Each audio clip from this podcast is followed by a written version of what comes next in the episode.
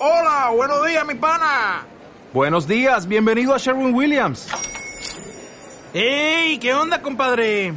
¿Qué onda? Ya tengo lista la pintura que ordenaste en el ProPlus app. Con más de 6.000 representantes en nuestras tiendas listos para atenderte en tu idioma y beneficios para contratistas que encontrarás en aliadopro.com. En Sherwin Williams somos el aliado del PRO.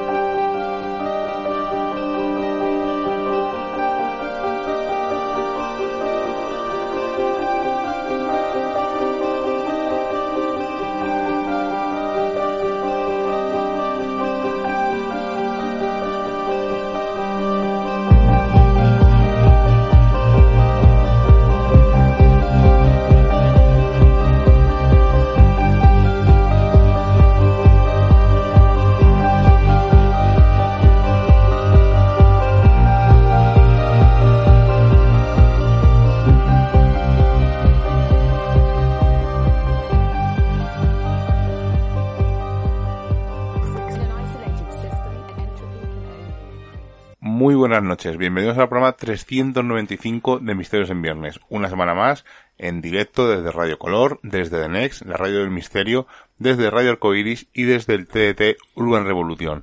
Seila, muy buenas noches. Muy buenas noches, Miguel Ángel, y muy buenas noches a todos los que estáis ahí detrás.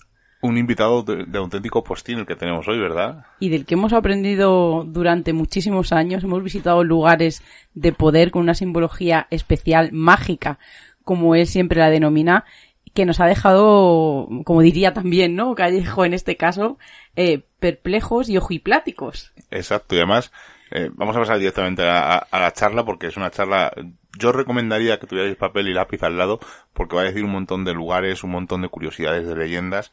¿Y quién es Jesús Callejo para el que no le conozca? Porque a lo mejor hay alguien que uh -huh. no le conoce.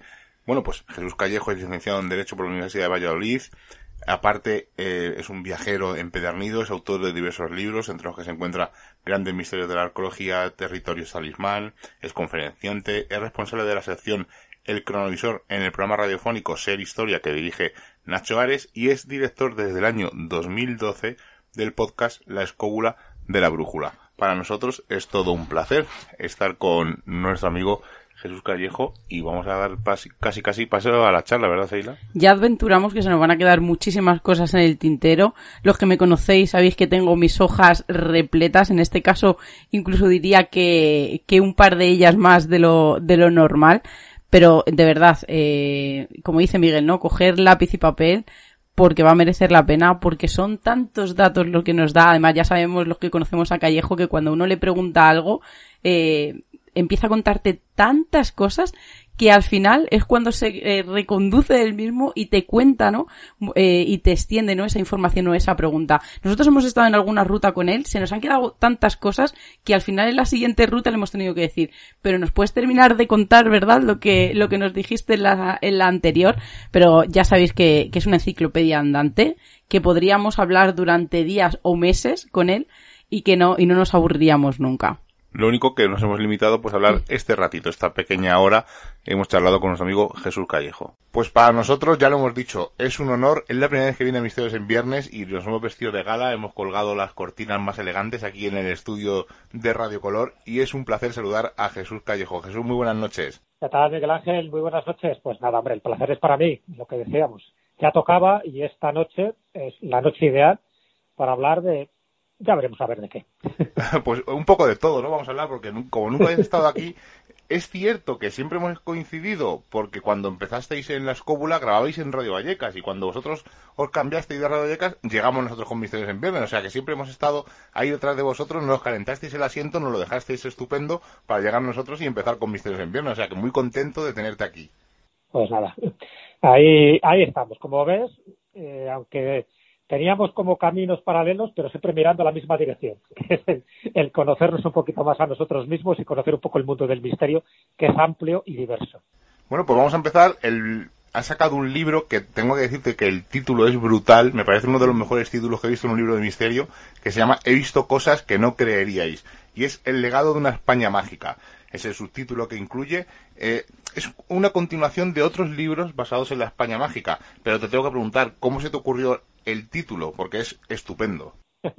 Bueno, se le ocurrió más bien a la editorial. Yo no, yo no soy tan osado de poner un título de estas características porque, efectivamente, a ver, he visto cosas que no creerías, pero la gente se puede quedar un poco decepcionada como diciendo, ¿qué cosas habrá visto este hombre que no cree nadie? Efectivamente, claro, que al final te las crees cuando las cotejas.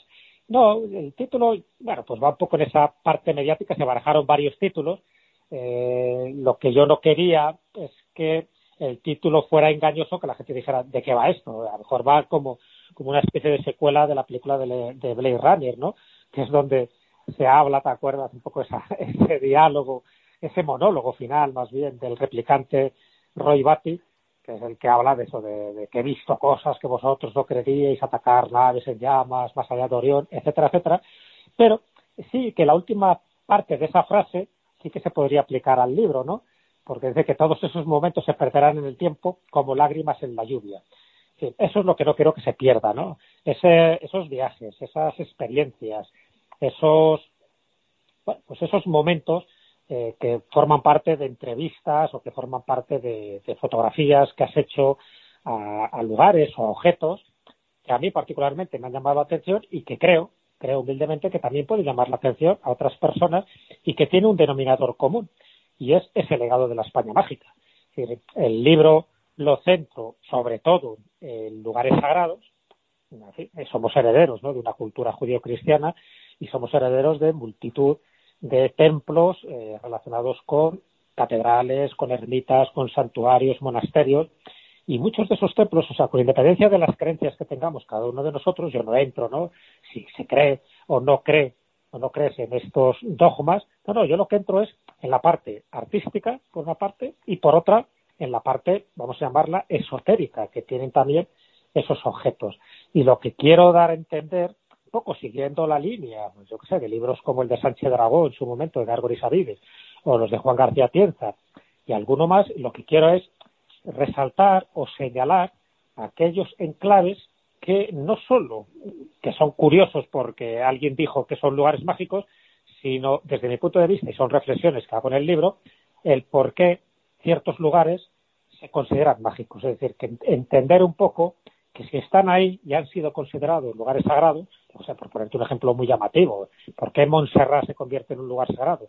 ¿Por qué Covadonga tiene el mismo pedigrí? ¿O por qué el Escorial? Por citarte lugares muy concretos. Pues evidentemente no porque lo haya dicho fulanito de tal, sino porque desde siempre ha habido historias, leyendas, mitos, incluso elementos sobrenaturales que han reivindicado ese lugar como un lugar mágico. Bueno, pues yo lo que voy es un poco más lejos. Es decir, ya no solo voy con los edificios, sino que voy un poco con eh, los rituales, con las fiestas, que es muy importante también tenerlo en cuenta. Me voy un poco también pues con la búsqueda de bueno, pues de respuestas trascendentes, ¿no? sobre fenómenos naturales, también sobre fenómenos sobrenaturales que no han sido bien comprendidos y bueno, pues un poco eh, tanto la existencia de lugares de poder como el por qué esos lugares tienen objetos mágicos que hay que tener o hay que ver o hay que tocar y luego lo que yo creo que es importante, la interpretación de los símbolos. Es decir, muchos de estos lugares tienen un lenguaje universal que se llama simbolismo y el que aparezca unos elementos u otros o animales o representaciones arbóreas, vegetales o monstruosas obedece a un porqué. Entonces, bueno, si todo eso lo metemos en una especie de alambique o de atanor alquimista, pues al final te da que nada es casual, que todo lo que hicieron nuestros antepasados, pues era por algo. Y ese algo que es, evidentemente, tenían un concepto trascendente de la existencia y buscaban el contacto con la divinidad. Una de las formas de buscar el contacto con la divinidad, si bien, o bien a través de estas construcciones, como son las catedrales, que ya sabéis que son como escaleras al cielo, o por otra parte, el rodearse de elementos que tú consideras que te santifican o que te protegen a modo de un talismán, como pues son las reliquias, como pueden ser los esvotos, como pueden ser muchísimos objetos que nosotros hemos considerado objetos de poder. Bueno, pues por ahí un poco va el hilo, un poco la extensión, perdonar la extensión de esta introducción, porque considero que era importante para situarnos un poco en la filosofía que yo he querido transmitir con este libro y con este título de He visto cosas que no creerías y que invito a todos los que hayan leído el libro que vayan allí, que lo comprueben y que sepan que si a mí me, asombraron, a lo mejor también a ellos les puede asombrarse. Muy buenas noches, Jesús. ¿Qué tal, Saila? Muy buenas noches. Pues tras esta introducción, como tú bien has dicho, y resumen que era totalmente necesario para adentrarnos dentro de, esas páginas maravillosas, yo tengo que decirte que me ha ocurrido algo curioso, y es que quizá en, en otro tipo de libro similar, esa especie de guía, me hubiera quedado con los casos, con los lugares, pero en esta ocasión no. Y lo que me he quedado es con esas reflexiones que haces, con esas introducciones, con esas preguntas que dejas abiertas. Así que lo que me has obligado es a tener que volver a leer el libro y centrarme mucho más en casos que, que casi los he pasado no, no de soslayo, pero sí que es verdad que no les he prestado la atención que yo creía que les iba a prestar. Porque vamos a comenzar con esas introducciones ¿no? y esas preguntas que tú haces. Hay algo que, a mí me llama mucho la atención y es que nos dices, eh, o por lo menos yo me hago esa pregunta y yo creo que tú intentas contestarla, el por qué seguimos teniendo creencias arraigadas, haciendo peticiones, realizando rituales, creyendo en milagros y por qué creemos en algo que no podemos ver ni entender y que en muchas ocasiones intercede para nuestro bienestar. Además, hablas de, una, de un término que a mí me parece muy acertado y es que, por ejemplo, personalmente, yo me niego a creer que solo sea por creencias heredadas. Hmm. Sí, sí, totalmente de acuerdo, totalmente de acuerdo. Es decir, evidentemente, muchas veces eh, hemos heredado, hemos heredado fiestas, costumbres, tradiciones, ahí están, y muchas de las fiestas populares, salvo algunas que son como muy modernas, por poner, yo que sé, la tomatina de Muñoz, ¿no? Sí, pues tiene medio siglo, pero la mayoría, pues sabes que tienen un siglo, dos, tres siglos, evidentemente las hemos heredado, pero a veces no sabemos interpretarlas bien, porque hemos perdido cierta información, hemos perdido cierta conexión con los orígenes o con las raíces de esas celebraciones. Celebraciones que muchas veces tienen que, eh, tienen que ver con elementos paganos, no lo olvidemos. O sea, yo creo que la reflexión un poco esa de por qué seguimos creyendo lo que seguimos creyendo, por qué seguimos haciendo rituales que aparentemente son absurdos, ¿no? Como yo qué sé, eh, saltar eh, niños recién nacidos, ¿no? Para protegerles contra el mal y contra, contra el diablo, como se sigue haciendo, que es, por ejemplo, la fiesta del colacho. ¿Por qué hacemos ese tipo de cosas? Pues evidentemente porque seguimos creyendo en el pensamiento mágico. Y cuando digo que seguimos creyendo en el pensamiento mágico, ya digo que está por encima de nuestra ideología política, porque hay gente que puede decir, ah, yo soy de izquierdas y estas cosas no las creo. Bueno, ¿qué tiene que ver? O yo soy católico y a mí las cosas de los musulmanes no me interesan, o viceversa. No, no, esto va más allá. Estamos hablando de arquetipos, arquetipos religiosos, que necesitamos creer en ellos. Entonces, bueno, pues lo que intento es hacer un viaje a lo largo de pues bueno de las de los temas que yo creo que son esenciales en viaje a través de la geometría sagrada de la arqueoastronomía es decir por qué se orientan los edificios como se orientan.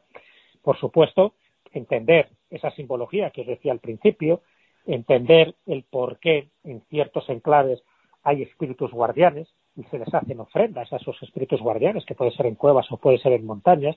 El por qué seguimos teniendo un culto a la muerte a través de las ánimas benditas, a través de, bueno, pues de los petos de ánimas, por ejemplo, de ciertas fiestas que se siguen haciendo para recordar a las ánimas de los, del, purgatorio, ¿no? O sea, el concepto que todavía tenemos del purgatorio, los salvadores de la peste, que, bueno, me pareció interesante porque siempre que ha habido una epidemia, el pueblo eh, ha puesto los ojos en el cielo para buscar intermediarios. Y esos intermediarios pueden ser santos, vírgenes o algún personaje extraño que en un momento determinado apareció por esa población, eh, le señaló una fuente de agua y a partir de ahí se fueron curando de esa enfermedad, de esa de esa pandemia, que podía ser una peste, podía ser el cólera o a saber qué.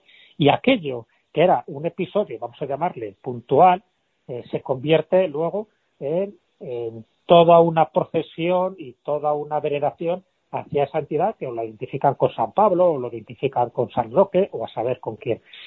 cuando conocemos un poco el origen de las creencias, es cuando empecemos a entender, empezamos a entender no solo el por qué una ermita está dedicada a San Roque o a San Sebastián y no está dedicada, por ejemplo, a Santa Lucía, porque el nombre o la advocación que damos a estos templos nos está diciendo también el tipo de energía que se está manejando en su interior. Entonces, claro, como ves, nos da muchísima información si sabemos mirar. Sabes que hay uno de los capítulos que lo llamo, lo titula así, ¿no? Saber mirar. saber mirar, saber observar y saber darnos cuenta de que tanto el nombre como el santo que esté en el altar, como incluso la forma, ¿no? Eh, que, que, se tiene a la, a la hora de hacer ese tipo de rituales, todo, todo incide en ese contacto con la divinidad. ¿Para qué? Pues un poco lo que dice la canción, para obtener dinero, amor o salud. Casi siempre, casi siempre gira sobre esos tres epicentros. Hacemos las cosas para tener más salud, y, bueno, la enfermedad es lo que hace que haya muchísimas peregrinaciones, por ejemplo, la Lourdes o a Fátima, para tener amor, cantidad de rituales y supersticiones que hay para conseguir pareja, para tener hijos, etcétera, etcétera, o para tener dinero. Pues todo eso obedece a un porqué, a unas causas, y no por casualidad, casi todos estos rituales que tienen que ver con estas tres cosas que acabo de decir, aparte de la fe, aparte de, tener una devoción especial hacia una determinada entidad angélica o divina, no, no. Aparte de eso, lo que hacemos es ese contacto con lo que tú consideras que es sagrado, que te va a dar muchísimos beneficios de todo tipo. Y al final, como pasa con las supersticiones, lo hacemos porque, oye, y si sí, y al final, y si sí, suele dar bastante resultado y por eso hay tantos esvotos en tantas ermitas en tantos santuarios. Y los esvotos ya sabéis que es la manifestación material de un deseo que ha sido concedido por intermediación de un santo o de una virgen. Y cuando lo encontramos o cuando alguien externo que no es tan creyente como nosotros nos pregunta por qué creemos, ¿no? A veces nos cuesta mucho expresarnos y hay, y hay algo que también me ha llamado mucho la atención y es que eh, parece que nos empeñamos a veces en decorar la realidad eh, como para aumentar nuestra creencia, para hacerlo mucho más creíble, si se podría decir. Y nos habla de esas vírgenes vestideras, esas que siempre van acompañadas también, esas vírgenes del niño, que parece que la posición de los dedos pues es un poco, un, un poco casi no artificial, que casi esos dos dedos, ¿no? en muchas ocasiones significa una cosa u otra, necesitamos, necesitamos en este caso exponerlo para que esas peticiones parezcan eh, más creíbles. También te quería preguntar, ¿es necesario crear un código de significado y representación para que el mensaje sea más directo o eh, para que nuestra creencia se haga mucho mayor? Porque también nos, dices que incluso hemos llegado ¿no? a, inventarnos santos. Sí. Bueno, sí, de acuerdo. Nos hemos inventado algunos santos que no tienen ningún tipo de credibilidad o por lo menos no tienen ningún tipo de sustento histórico, ¿no? Pero bueno, eso es otro, otro tipo de historia. Eh, te cuento un poco lo que comentabas. Mm, no hace falta inventarse un código, el código ya está. El código ya está. Lo único que, necesitamos es saber interpretar ese código. Eso es lo que yo llamo lenguaje simbólico, ¿vale? Entonces, claro, lenguaje simbólico y evidentemente tener una mínima información de, de lo que son los términos o vamos a llamarlo la liturgia cristiana, ¿no? En nuestro caso, la liturgia católica. Es decir, que si hablamos de, de un crismón, que sepa, que sepa el, el lector que sepa más o menos lo que es un crismón, ¿no? que es un anagrama de Cristo. Si hablamos de un pantocrátor, fin, que se sepa que está haciendo referencia a Cristo en majestad. Que si hablamos de tetramorfos, estamos hablando de los cuatro evangelistas representados por eh, sus animales respectivos, que son animales totémicos. Todo ese tipo de cosas, si no lo entendemos, es decir, si no tenemos esa información básica, esto es como las matemáticas. Entonces, bueno, ¿cómo voy a hacer una ecuación de segundo grado si no me sé los números? Entonces, bueno, primero aprendete los números y luego empezamos a hacer ecuaciones o derivadas o lo que tú quieras. Aquí ocurre algo parecido. si, si, queremos entender el lenguaje de un templo, fíjate que el lenguaje es universal, me refiero a un templo cristiano, luego los templos eh, que tengan que ver con el Islam, o sea, lo que son las mezquitas o lo que son las sinagogas para los judíos, tiene también su propio lenguaje o su propio código. Pues primero tenemos que entender ese mínimo lenguaje si hablamos de una catedral si tú vas a una catedral, tendrás que entender básicamente un poco de qué van las cosas. Es decir, eh, si tú entras en una catedral y ves, por ejemplo, eh, un cuadro de Caravaggio degollando a San Juan Bautista, si no sabes quién es San Juan Bautista, pues ese cuadro no te está diciendo nada, ¿vale? Si ya sabes que hay un episodio del Evangelio donde Salomé, por, por, instigación de Salomé, se le rebana el cuello a San Juan Bautista, ya empiezas a entenderlo. Pero si ya entiendes eso, el siguiente nivel es decir, cuidado, si es de Caravaggio, en la cara de San Juan Bautista no es la cara de San Juan, es la cara de Caravaggio que se quiso hacer un autorretrato. Entonces ves, ah, esto no lo sabía yo, qué interesante. Y entonces empiezas a tener ya información que poco a poco se va sumando a la que tú previamente ya conocías. Y entonces el código poco a poco se va desvelando. Por ejemplo, eh, algo, un caso que cito en, en el libro al principio. Si tú vas a la iglesia de San Martín de Tours, en Fromista, en Valencia, eh, bueno, pues la iglesia es preciosa, es una iglesia románica, con una fachada increíble, y luego tiene, pues, un, bueno, pues una serie de columnas, y con esas columnas rematadas por capiteles. Y los capiteles, mm, todo lo que se representa allí no es casual, es decir, es una obra artística de primer orden, pero hay ciertos capiteles, y yo soy ya lo uno, donde está representando ni más ni menos que una fábula, una fábula de Sopo, que luego fue recogida por Samaniego y por otros fabulistas del siglo XVIII, pero ya procedía de una fábula antiquísima, que es la de la zorra y el cuervo, el cuervo que tiene un trozo de carne y que lo que hace la zorra es halagarle al cuervo para que al final abra el pico, deje caer la carne y al final se lo coma la zorra. Bueno, pues eso, ese capitel puede pasar desapercibido si no tienes una información previa de que está haciendo referencia a una fábula, a una fábula que ya tiene dos mil años de antigüedad. Ese tipo de cosas son las que yo intento señalar. Es decir, cuidado, vamos a fijarnos que todo tiene un código, pero que todo nos da una información. Previamente tenemos que tener una, información. Si tú vas y ves una arpía o ves una sirena, pues te está dando una información distinta. O ves un dragón. El dragón simboliza muchísimas cosas dentro del mundo cristiano. Puede representar el paganismo, puede representar el anticristo, puede representar el demonio. Sin embargo, el dragón en Oriente, en China o en Japón, representa todo lo contrario. Representa eh, la bondad, lo, lo, más espiritual, lo más elevado, lo más positivo. Incluso es un símbolo de, de la monarquía o del imperio japonés, ¿no? Del Mikado. Bueno, pues todo eso yo creo que es una información importante que tenemos que atesorar porque si no, es como, como si tú tienes una carta, te llega y no la abres. ¿Vale? Verás la carta, qué bonita es, pero el contenido, el mensaje está en su interior. Pues aquí ocurre algo parecido, el código está. Entonces, lo que intento humildemente en mi libro es descifrar parte de ese código para que cuando vayamos a una iglesia, imagínate, de Asturias, que esté dedicada a San Cibrán, que sepamos que ese San Cibrán es San Cipriano, San Cipriano de Antioquía, que según la leyenda fue mago o brujo antes de santo. ¿Y qué quiere decir? Que en esa iglesia dedicada a San Cipriano o San Cibrán sí que se producen rituales relacionados un poco pues con la curación de la salud. ¿Por qué? Porque era un santo, eh, un taumaturgo. Entonces ya el nombre de la propia ermita nos está dando la pista del tipo de energía que se puede uno curar allí. Por ejemplo, si hay una ermita dedicada a Santa Lucía, ya sabes que normalmente las curaciones tienen que ver con la vista, porque Santa Lucía es la patrona de la vista. Y verás cómo, sobre todo en ciertas aldeas gallegas, pues eh, mucha gente coge algo del aceite de las lámparas y con ese aceite se frota un poco los párpados porque consideran que tiene un efecto terapéutico para evitar algunas enfermedades de la vista. Bueno, ¿ves? Ahí tienes el código, pero hay que saber interpretarlo. Y no sirve eh, todas las iglesias o todas las ermitas para lo mismo. Es decir, tenemos que saber para qué sirve cada una. Y, y la primera parte es saber el nombre. No es lo mismo una ermita dedicada a un santo varón que una ermita dedicada a una virgen o a una santa. Es decir, ya estamos con energías diferentes. No es lo mismo una ermita que esté situada en lo alto de una montaña que una ermita que esté situada en un valle al lado de un río. ¿Ves? El tipo de energía que se está manejando es diferente. Y entonces es bueno para que algunos eh, vayan a orar y se expandan espiritualmente, por ejemplo, en la cumbre de una montaña, que normalmente están dedicadas a San Miguel, no por casualidad, que alguien que quiere descargar energías y que le vendría muy bien irse a una ermita que está en el interior de una cueva o está en lo más profundo de un valle.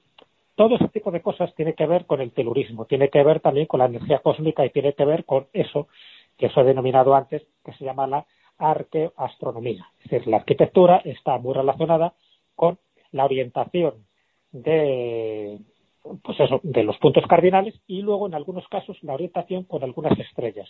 De ahí un poco la teoría de Charpentier y de otros autores diciendo que muchas catedrales están representando en la Tierra lo que sería una constelación en el cielo, por ejemplo la constelación de Virgo. Entonces ahí no solo se puede ver esa referencia a las catedrales góticas francesas, sino que también hay un capítulo que le dedico que muchas de las catedrales españolas, también góticas, están representando en la Tierra la misma disposición estelar que representaría Virgo en el cielo. Pero fíjate que Virgo es una constelación dedicada a la madre, a la diosa madre. Por lo tanto, todas esas iglesias, la advocación que tienen, en general, está dedicada a algunos de los aspectos de la diosa madre, que sería la Virgen María. La Virgen María en ascensión o la Virgen María en su nacimiento, pero siempre relacionada con una entidad femenina. Cuando entiendes todo esto, es una especie como de piezas del puzzle, las vas juntando y dices, ajá, ya voy entendiendo parte del secreto. Y os aseguro que cuando se entiende parte del secreto de estos, de estos templos, de estos santuarios, los empiezas a valorar, los empiezas a saber mirar. Y cuando algo se mira bien, los empiezas mm, a pues, los empiezas a amar mucho mejor. ¿Por qué? Porque esa información no queda mm, velada, sino que es como que levantas el velo de Isis y dices, ya voy entendiendo determinados elementos. Y cuando se entiende determinados elementos, disfrutas. Esto es como un juego. Cuando te sabes las reglas del juego, a que disfrutas más.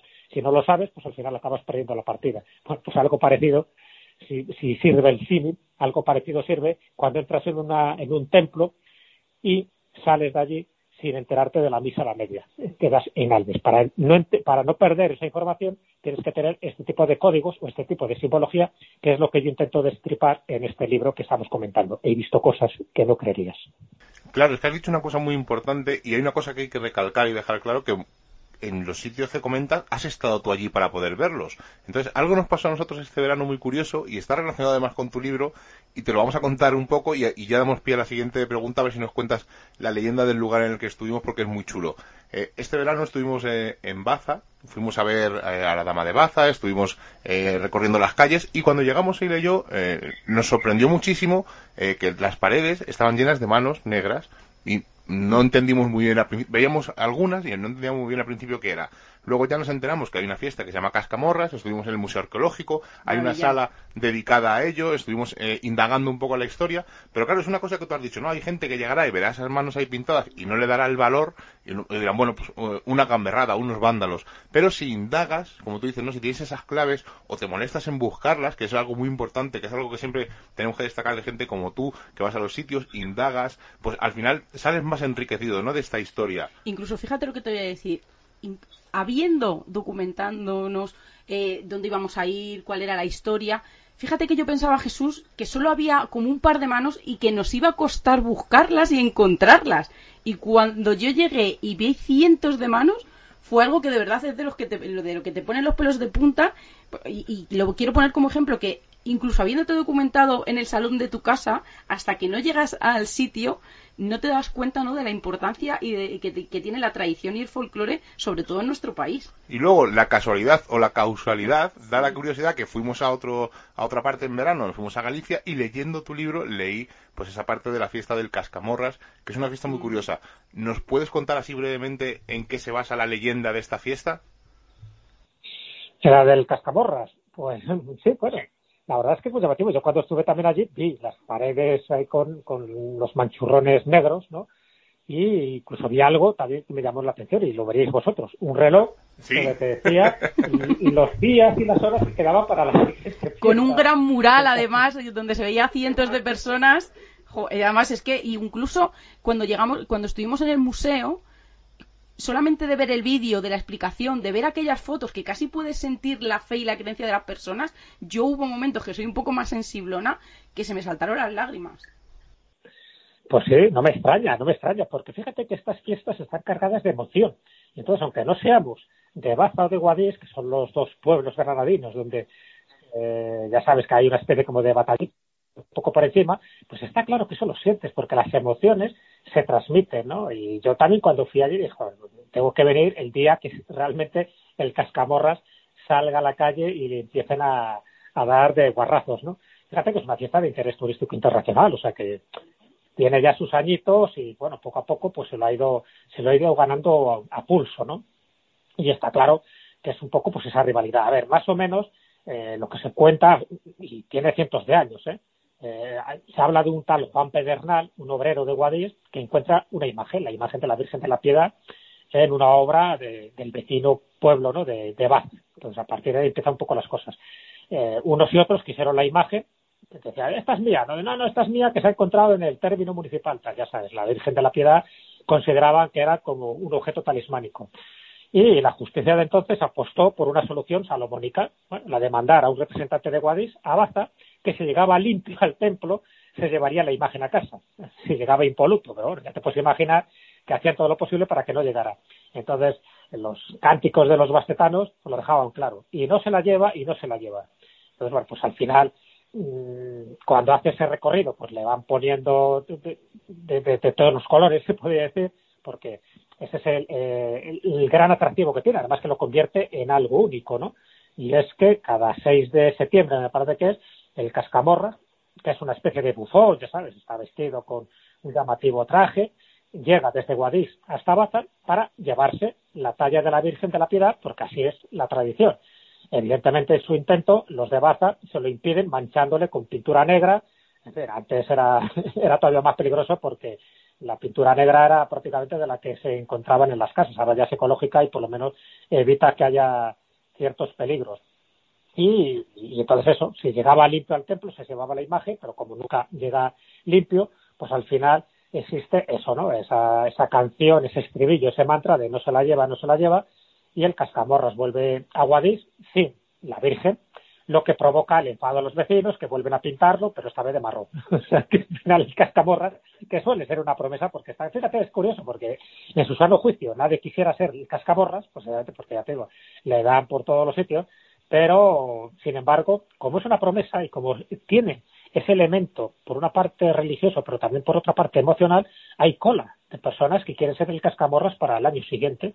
Bueno, yo creo que eso es lo interesante. debajo de todo esto os podéis imaginar que hay todo un aspecto antropológico, hay una interpretación de por qué se hace este tipo de cosas, es decir, por qué se busca un chivo expiatorio, que por otra parte es un poco lo que significa en otros pueblos eh, la quema del Judas, o, o por qué se quema o se cuelga un monigote, en fin, cosas de este tipo porque alguien tiene que hacer de malo o de chivo expiatorio en ese conflicto, ¿no? En este caso de dos comunidades que siempre han sido rivales y que, mm, bueno, pues encontraron un poco la, como la justificación o la catarsis para darse de palos, en este caso de palos metafóricamente hablando, ¿no? Para, para pintarse unos a otros, para insultarse, para decir que la Virgen es suya y que no es del otro, y al final, pues, todo eso significa, como pasa con los carnavales, significa una descarga energética, significa, pues es una catarsis en la que, como todo al final acaba eh, en paz y es una guerra incruenta, pues queda un poco como que el orden vuelve otra vez a reinar después del aparente caos que ha habido en esta ida y venida del cascamorras entre Guadix y Baza. Pero hay todo una interpretación muy interesante, por eso yo hablo de tres fiestas que me parecen muy significativas en el libro, ¿no? Hablo de, del cascamorras, hablo del jarramplas y hablo del tipotegato, que aunque sean distintas, pero todas ellas tienen ese denominador común, ¿no? De recibir tomatazos, de recibir pintura, de, dar eh, palos para que ese personaje, esa persona que al final hace de tipotegato o hace de cascamorra, pues mm, represente un poco esa especie de, de fuga y de, y de, ¿cómo os diría? Como de energía reprimida que muchas veces los pueblos tienen y que es la forma de canalizarlo. ¿Cómo? A través de una fiesta popular, pero siempre teñida de ese aspecto religioso, como veis, siempre hay una virgen por medio, hay un santo, donde al final las aguas llegan a su cauce. Yo creo que son como especímenes eh, que todavía quedan a día de hoy, que tienen que ver evidentemente con orígenes paganos, lo de la Virgen es como una justificación posterior, tiene que ver con elementos paganos de pueblos que se daban de tortas antiguamente, pero que luego se va, ya se va canalizando, se va sublimando a través de un festejo popular. Todos ríen, al final acaban todos bebiendo, todos borrachos, todos felices y se acabó. Es decir, son fiestas que desde mi punto de vista entroncan directamente con lo ancestral, en fin, con lo más, poco con lo más salvaje del ser humano, pero que se canaliza para que nada llegue a, las manos, cosa que sí pasaba antiguamente, donde este tipo de, problemas se saldaban con muertos o se saldaban con heridos, y eso por, por suerte se ha evitado. Por eso digo que siempre hay que mirar un poco el trasfondo de muchas de estas fiestas. La tomatina es muy actual, por lo tanto carece posiblemente de este significado mucho más antropológico, pero cuando con el tiempo al final va a ser lo mismo. Es decir, es darse tomatazo para evitar otro tipo de agresiones, porque quieras o no, mira, la mayoría de la gente que hace este tipo de cosas son jóvenes. Ya sabemos que los jóvenes necesitan descargar este tipo de, pues no sé, de, agresividad y de, Sí, de energía, si iba a decirte yo, sí. Y de energía, sí, porque al final las hormonas son las hormonas, y está claro que, al final o das con un, hortalizazo, como pasa con las jarrampalas de piornar, o con un tomatazo, o, con una brocha de pintura pero en definitiva eh, se busca lo mismo. Es decir, un poco lo que se busca también en los carnavales y lo que se busca con estas quemas de los judas, donde se la palea, se le quema, se le rompe, se le ahorca y, todo el mundo queda al final feliz. ¿Por qué? Porque es eso, es una sublimación de esas energías que hay que canalizarlas y las fiestas son ellas. Por eso el problema, y eso es un, un aviso a autoridades políticas, el problema es cuando se prohíben cuando se prohíben estas cosas y muchas se prohibieron durante el franquismo, al final iban por otro lado las protestas, ¿sabes? Entonces siempre conviene que haya este tipo de, expresiones populares para que se, se dejen las cosas en su sitio, para que haya caos con la condición de que el orden vuelva otra vez a imperar y también es muy importante que, aparte de que se celebren estas fiestas, como tú dices, que no se olvide el origen, ¿no? Porque a veces hay gente, por ejemplo, aquí en Cuenca es muy importante y son muy famosas las turbas, esa procesión, y al final hay mucha gente que no sabe exactamente de dónde sale, ¿verdad, Pues es que además eh, quería hacerle esta pregunta a Jesús porque nos introduce en qué factores, eh, en, cómo se dan esos milagros, las coincidencias que, se tienen en un lugar para que sea denominado pues como santo o un lugar de poder o milagroso. Es verdad que nos habla de cuevas, de esas peñas, de esos santuarios. Y también nos hablas de que para que una fiesta o un mito perdure hace falta mucho más eh, que el recuerdo como estamos, como estamos eh, viendo. Mira, por ejemplo, aquí, ahora que has dicho ese Judas que queman en Cañizares, aquí en Cuenca, eh, realizan una fiesta muy parecida. Luego esa lucha con el demonio en Carboneras de Guadalajara. Pero como bien ha dicho Miguel, y yo quería también eh, ir a la parte de esa de la tradición. muchos de estos lugares en los que se realizan las peregrinaciones no solo es por creencia, sino también por tradición o por ese por si acaso. Eh, por ejemplo, aquí en Las Turbas, cuando nosotros llegamos a Cuenca, era una, eh, una fiesta en la que nosotros, pues, eh, como bien dicen, ¿no? ¿Quién se expondría, ¿no? A hacer burla a Jesús e intentar cortarle el paso hace, hace, muchísimos años, incluso se tenía que pagar a esas personas porque nadie quería coger ese papel. Y a, día de hoy, como dices, ¿no? Pues hay lista de espera.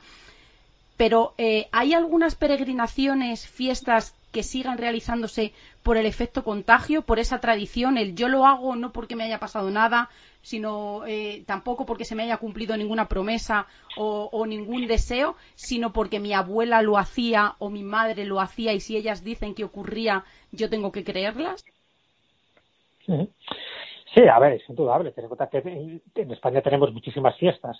Hay fiestas donde se sigue manteniendo viva ¿no? la creencia y el origen y hay otras que están más descafeinadas, pues por eso, porque los tiempos van cambiando. Por ejemplo, todas las fiestas donde intervienen ahora vaquillas o toros o animales, os podéis imaginar ¿no? pues que están ya de capa caída y que poco a poco irán desapareciendo. ¿Por qué? Porque lo que antes se veía como algo bueno, es decir, esta agresividad que estamos diciendo, se hacía contra un animal, entonces con los, los toros embolados, el toro ensogado, todo ese tipo de cosas, eso va desapareciendo. ¿Pero por qué? Pues, hay gente que todavía lo sigue haciendo, porque evidentemente la tradición es la tradición, pero mm, de aquí a 10, 15, 20 años, muchas de esas fiestas que tienen que ver con animales van a desaparecer, ¿vale? Lógico, porque hay una sensibilidad distinta, porque ya se valora a los animales como seres conscientes cosa que antes no se valoraba. Se pensaba que, bueno, había que apalearle y matabas, como pasa con el toro vega y punto. Van cambiando las normas, ya no se tira una cabra por un campanario y cosas similares. En otros lugares sí, en otros lugares donde ese tipo de tradición está mucho más arraigada, donde todavía el pueblo lo siente como suyo y además sabe que es algo distinto, que es algo original, que no es algo que se repita en otros lugares. Yo que sé, la Semana Santa se repite en muchos sitios, mejor o peor, con más sentimiento o menos, pero la Semana Santa es algo muy tradicional en España, igual que pasa pues con, con la Navidad. Pero es que hay otros pueblos donde tienen su fiesta, y cuando hablo de su fiesta, pues la, es como, como un pequeño tesoro para ellos. Entonces, evidentemente, no la van a cambiar porque si cambian eso, es como que pierde su esencia. No lo diremos que las fiestas, igual que pasa con determinados rituales, forma parte de la esencia de un pueblo y se hacen por algo, por alguna razón. Entonces yo creo que eso es algo que debería tener muy en cuenta en la gente y sobre todo lo que te decía, las autoridades a la hora de intentar prohibir o cambiar algo, porque al final el prohibir o cambiar algo lo que haces es que reavivas algo que tú quieres, bueno, pues eh, echar un poco como en un, en un segundo plano ya te digo, hay muchísimas fiestas que creo que se mantienen muy vivas. Yo qué sé, por poner un ejemplo, así que yo recuerde ahora, si a bote pronto, eh, ya hablamos de epidemias, pues comentaba un, poco antes, ¿no? De esos salvadores de pestes. Eh, en Tosa de Mar, por ejemplo, en Girona, cada, cada año se sigue repitiendo un ritual que es muy propio suyo, que fíjate, remonta hasta el año 1400 más o menos, y que tiene que ver con un voto, un voto perpetuo. Los votos perpetuos que hacen en algunas villas tienen que ver eso con un acontecimiento sobrenatural o milagroso que ellos consideran que se debe perpetuar año tras año en recordatorio de algo que sirvió para que el pueblo mejorara, porque evitó una pandemia y por lo tanto se salvaron muchísimas personas, o sencillamente porque el pueblo mejoró por alguna razón. Bueno, pues ese voto perpetuo es por la intercesión de San Sebastián, que ocurrió, ya digo, en el siglo XV y que sirvió precisamente para eso, para que la peste desapareciera. Y entonces, desde ese momento, alguien se le ocurrió decir que desde que todos los años, un 20 de enero, pues un peregrino, un peregrino tenía que ir desde Tosa hasta la capilla en Santa Coloma, donde está el santuario de San Sebastián, estamos hablando de unos 40 kilómetros más o menos, y, ese padre peregrino le van acompañando pues, todas las personas que quieren, donde luego, pues, pues imaginadas, se van repartiendo comida, incluso reparten conchas, que creo que es un poco el símbolo. Y entonces, eso lo vienen haciendo año tras año, el famoso pelegrí de Tosa de Mar. Que alguien que vaya allí y que no conozca esta tradición dirá, bueno, ¿y por qué hacen esto? Porque hay un señor que va a vestir de peregrino y le están siguiendo pues cientos de personas, ¿no? Antes eran decenas, ahora son centenares porque se ha ido agrandando el rito. Bueno, pues hay que entender que todo viene por una promesa, viene por un voto perpetuo y todo viene porque en el año 1400 hubo una epidemia de la que se salvaron, una epidemia de peste, gracias a un personaje extraño que identificaron como San Sebastián. Y dijeron, pues ya está, como San Sebastián intercedió, ya sabes que la fiesta de San Sebastián es el 20 de enero, pues cada 20 de enero se sigue haciendo. Bueno, no es una fiesta como tal, es una especie de romería, de peregrinación, pero que ellos lo sienten vivo. Si algún día alguien dijera, no, vamos a quitar esto del pelegrí de Tosa de Mar porque ah, tiene reminiscencias cristianas, católicas, bueno, pues cometerían un error, porque va más allá que las reminiscencias católicas o cristianas. Forma parte de la esencia de un pueblo. Yo creo que este ejemplo puede servir, como muchos otros, para darnos cuenta de que lo que decía Maquiavelo, dice, todo pueblo le puedes quitar sus derechos y sus libertades, pero no les quites sus fiestas porque entonces se producirá una revolución. y qué cierto es. Hay una parte del libro, eh, no la voy a contar porque quiero que el lector la descubra, que me sorprendió en la historia que más me ha sorprendido, me pareció increíble y no quiero contarla, solamente voy a decir de una estampita, la NASA y la Luna. Yo creo que es una de las historias más, más me han sorprendido y dije, es que esto solo puede ocurrir pues en sitios como aquí, como en España. Pero hay un lugar que me llama mucho la atención, que tú lo comentas al final del libro. Nosotros lo visitamos el año pasado, no pudimos entrar porque Antonio eh, no podía abrirnos el lugar, porque además era la época, todavía estábamos con las medidas del COVID, no se podía entrar, no lo podía abrir, pero fuimos a verlo porque teníamos muchas ganas de visitar esa ermita de Orante. Es un lugar muy curioso, eh, además tú lo citas en el libro casi al final, que has podido visitarlo, eh, pero a mí me llamó la atención, no pudimos entrar, aparte de que parece que se va a caer, que está como tú dices en el libro, ¿no? que está estartalada, pero la mesa que hay en la parte de atrás es una mesa muy curiosa. No sé si a ti te impresionó esa mesa, o, aparte de la parte interior que tú pudiste ver. Sí, a ver, estamos hablando de la ermita de San Benito, exactamente en Orante, en Huesca, para un poco situar a los oyentes. Y efectivamente, es, para mí, a ver, por eso al final eh, hablo de 10 templos con 10 enigmas, por poner solo 10 de los, de los muchos ¿no? que se podría poner. Y esa ermita es curioso porque todo el mundo que ha ido, todo el mundo ha sentido algo, ¿sabes? Eh, la mesa esa, evidentemente, tiene una, una función, una finalidad, pero no solo esa mesa, sino también, en fin, los elementos que hay en el exterior. Mm, de hecho, mm, en la silla que está detrás del altar, me imagino que te refieres a esa, ¿no? Esa silla o esa mesa, bueno, mm, silla digo porque hay gente que se sienta ahí. Todo eso dicen los que han medido ese lugar con péndulos o con varillas de radiestesia, dicen que es el punto más energético dentro de lo energético que es esa ermita que está como perdida en medio de la nada, ¿sabes? Estamos de una ermita del siglo XI, así que imagínate antes, en la Edad Media, cómo estaría situada y para llegar allí. Entonces, para mí lo interesante, aparte de las sensaciones particulares que pueda sentir alguien al entrar en esa ermita de San Benito, es que forma parte de otros monasterios, otras ermitas, que todas ellas formarían una cruz. Entonces, claro, cuando sabes eso y lo pones sobre un plano, entonces, o sea, esta ermita está aquí, no por casualidad, sino porque está haciendo, ¿sabes?, uno de los puntos o de los vértices de esa cruz que estaría en combinación, si no recuerdo mal, con la del monasterio del Aire, que también tiene lo suyo, en fin, con todo el monje San Virila, ¿no? Ya sabéis que escuchando el trino de los pájaros se le pasan 300 años de golpe estaría relacionado con San Juan de la Peña, que también tiene su historia, ¿no? y no solo relacionado con el Santo Grial, estaría relacionado también con otra de que San Benito de Erata. Entonces, esa cruz, que, que, tendría como cinco elementos, justo la que estaría en el medio es la de San Benito de Orante. Dices, algo, algo está pasando aquí. Si estamos hablando de una ermita del siglo XI y las demás estamos hablando, pues eso, del siglo XI, siglo XII, Quiere decir que antiguamente nuestros antepasados no eran tan estúpidos, sino que estaban haciendo algo en puntos energéticos de primer orden que ellos los tenían que sellar de alguna manera, ¿no? Una forma de sellar un sitio es creando una construcción. Puede ser un dolmen, puede ser un, un menir, puede ser una pequeña ermita.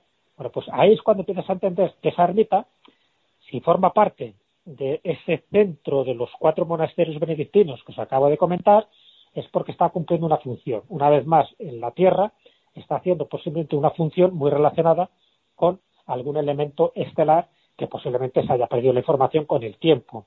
Bueno, pues por eso es mágico, por eso tiene tantos misterios y por eso la gente que entra allí, aunque sea poco sensitiva, nota algo. Y ese notar algo puede ser en esta silla que está detrás del altar, en esa mesa o en algunos elementos exteriores que también hay gente que dice que siente algo especial, ¿no? Incluso la orientación que tiene la propia ventana, me parece que está relacionada con el solsticio de verano, etcétera, etcétera, etcétera.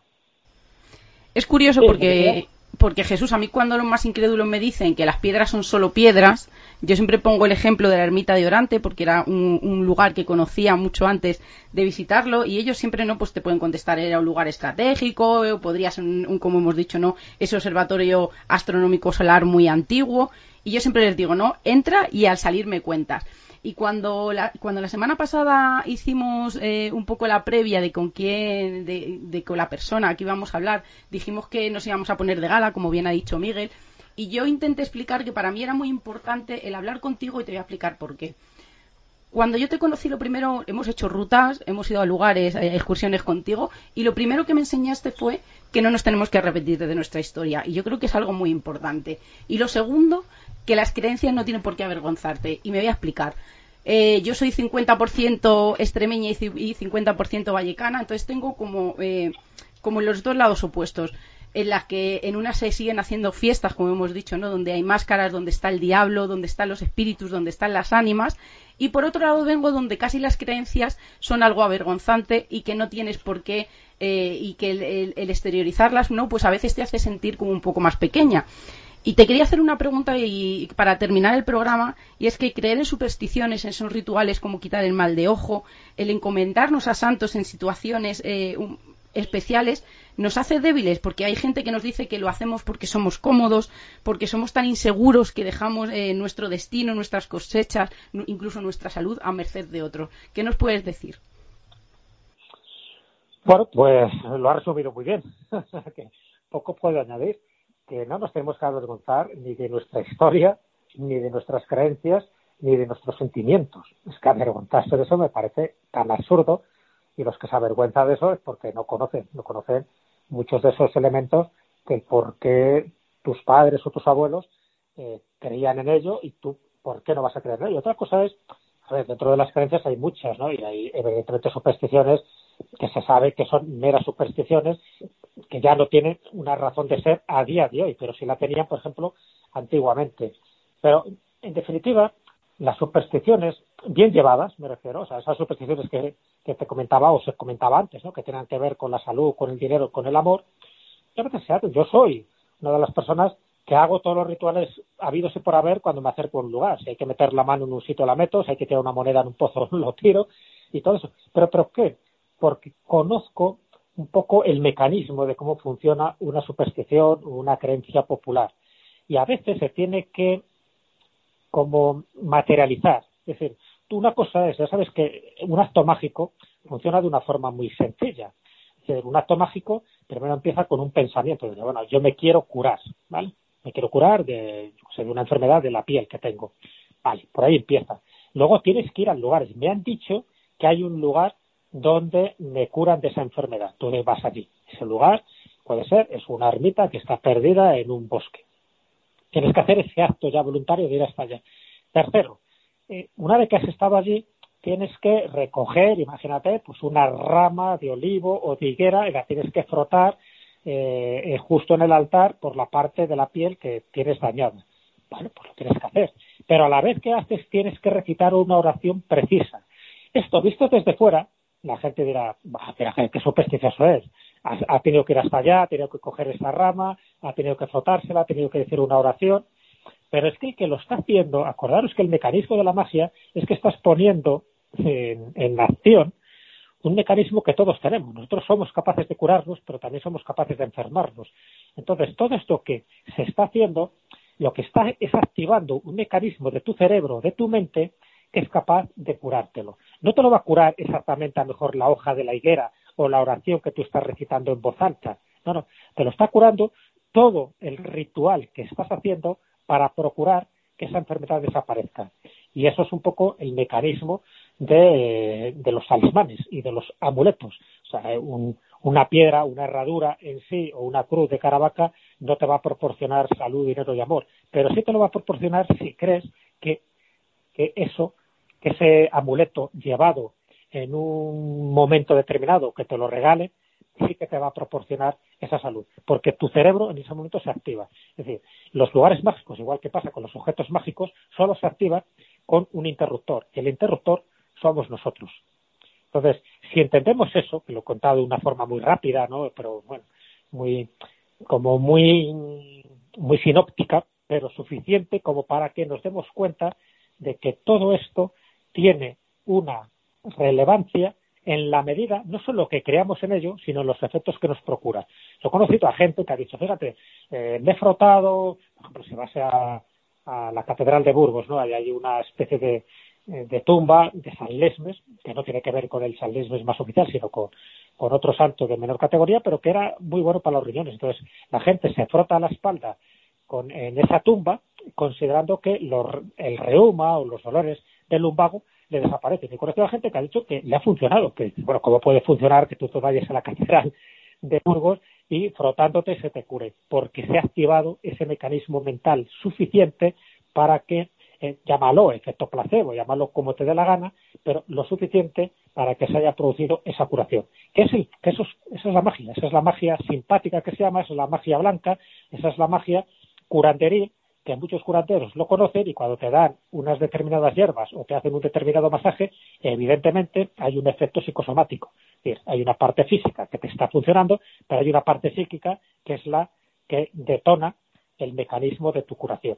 Sabemos que la mente es muy poderosa, sabemos que la mente es la que provoca muchísimos fenómenos que llamamos paranormales y sabemos que la, mente es capaz de curarte, pero también es capaz de enfermarte. Por eso hay que tener siempre mucho cuidado, como decía Buda, con lo que piensas, con lo que comes, con lo que bebes y con lo que respiras, porque esos cuatro elementos son los que a la postre te pueden perjudicar. Si controlamos bien lo que pensamos, lo que comemos, lo que bebemos y lo que respiramos, os puedo asegurar que al final conseguiremos una salud larga, envidiable y, muy sanota. Pero para eso hay que conocer los mecanismos de curación. Y los mecanismos de curación están basados en objetos, están basados en lugares, pero sobre todo está basado en las creencias que tenemos de esos objetos y de esos lugares. Y a partir de ahí no es ninguna tontería, porque hay muchísima gente que luego deja su esvoto, es decir, su manifestación de que ese milagro o ese deseo se ha cumplido. Y son tantos y tantos miles los que yo he visto en santuarios de Andalucía, en santuarios de Aragón, en santuarios del País Vasco, que en fin, no podemos tachar de ignorantes a nuestros antepasados, sino sencillamente pensar que a lo mejor los ignorantes somos nosotros que nos reímos o hinchamos en saco roto muchísimas de estas manifestaciones que a la vista está que funcionan. Y si funcionan, y si funcionan, y os, aseguro que muchas de ellas funcionan, pues por algo será. Y el algo será es esos dos componentes que os acabo de decir. El rito y el pensamiento mágico, que es el que activa el proceso de curación. Y a partir de ahí, todo, absolutamente todo, es posible. Bueno, pues esto es una breve muestra de lo que podéis encontrar en el último libro de Jesús Callejo. He visto cosas que no creeríais. Y os voy a decir una cosa. Eh, sé que iVox tiene una opción en que puedes poner en 1,5 para que escuchar los programas un poquito más rápido, pero creo que en esta ocasión la charla que hemos tenido con Jesús es para escucharlo a 0,5, para ir empapándonos de todos los datos que nos ha ido dando esos lugares, esas leyendas, esas visitas, y te puedo decir Jesús que ha sido una auténtica gozada tenerte aquí en Misterios en Viernes, no hemos parado de aprender contigo, hemos disfrutado muchísimo, han pasado casi 400 programas para que nos visitaras, espero que la próxima vez sea mucho antes y desde luego darte las gracias y decirte que no nos hemos pasado pipa. Muchísimas gracias, Jesús. Nada, hombre, muchísimas gracias a vosotros, Miguel Ángel Seila. Siempre es un placer charlar de temas que nos apasionan y, por supuesto, pues lo que suelo decir habitualmente, que no creo que hayas revelado nada que no supierais vosotros y los oyentes, pero de vez en cuando conviene recordarlo. Así que muchísimas gracias, os mando un fuerte abrazo y, como tú bien decías, hasta dentro de poco, que espero que esta vez no sean 400 programas más. Un abrazo, amigo. Un abrazo, Jesús.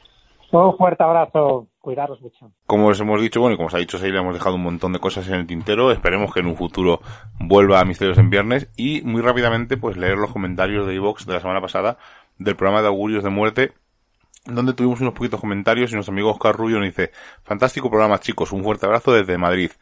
Malevolge nos dice, hola, el silbar por la noche no solo es un mal augurio en Japón. Recuerdo que cuando era pequeño mi abuela me decía, quien por la noche silba, por el diablo llama. Un saludo y enhorabuena por el programa. Eva Álvarez Suárez nos dice, gracias por todo vuestro contenido. Si me permitís un apunte respecto al programa de hoy.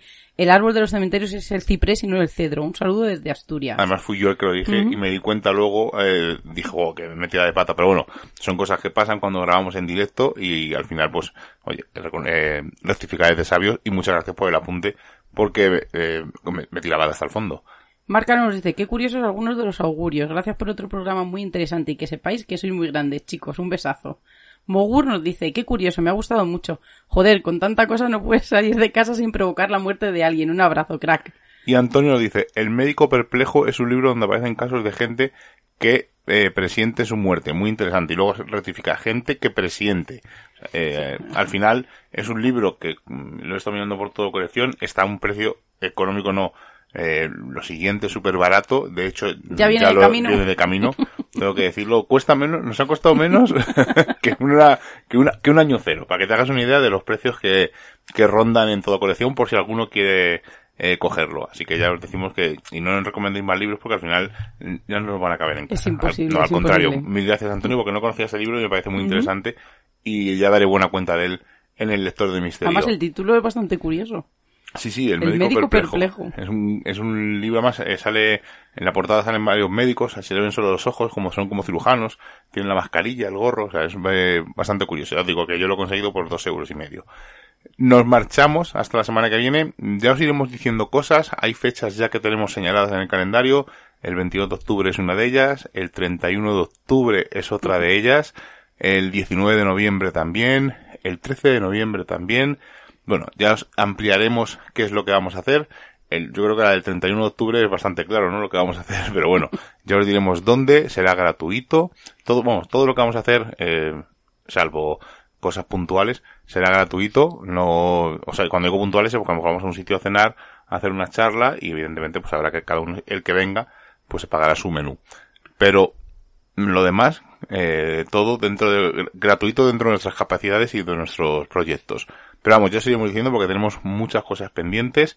Eh, alguna que no podemos decir porque también tenemos otra fecha ahí que no podemos decir todavía nada porque es una cosa, otra colaboración con otras personas, pero bueno, poco a poco os iremos diciendo. Así que sin más nos marchamos. Eila, buenas noches. Muy buenas noches. Como ya hemos pasado el umbral mágico de la medianoche y nos reclama el misterio, nos ocultamos nuevamente en nuestras guaridas a seguir con nuestra vida mundana. Y la próxima semana nos volveremos a encontrar con nuevos temas del misterio, los cuales no revelaremos en su totalidad, porque recordad, estáis escuchando en Radio Color, en Edenex, en Radio Arcoiris y en Urban Revolución, Misterios en Viernes. Hasta la semana que viene.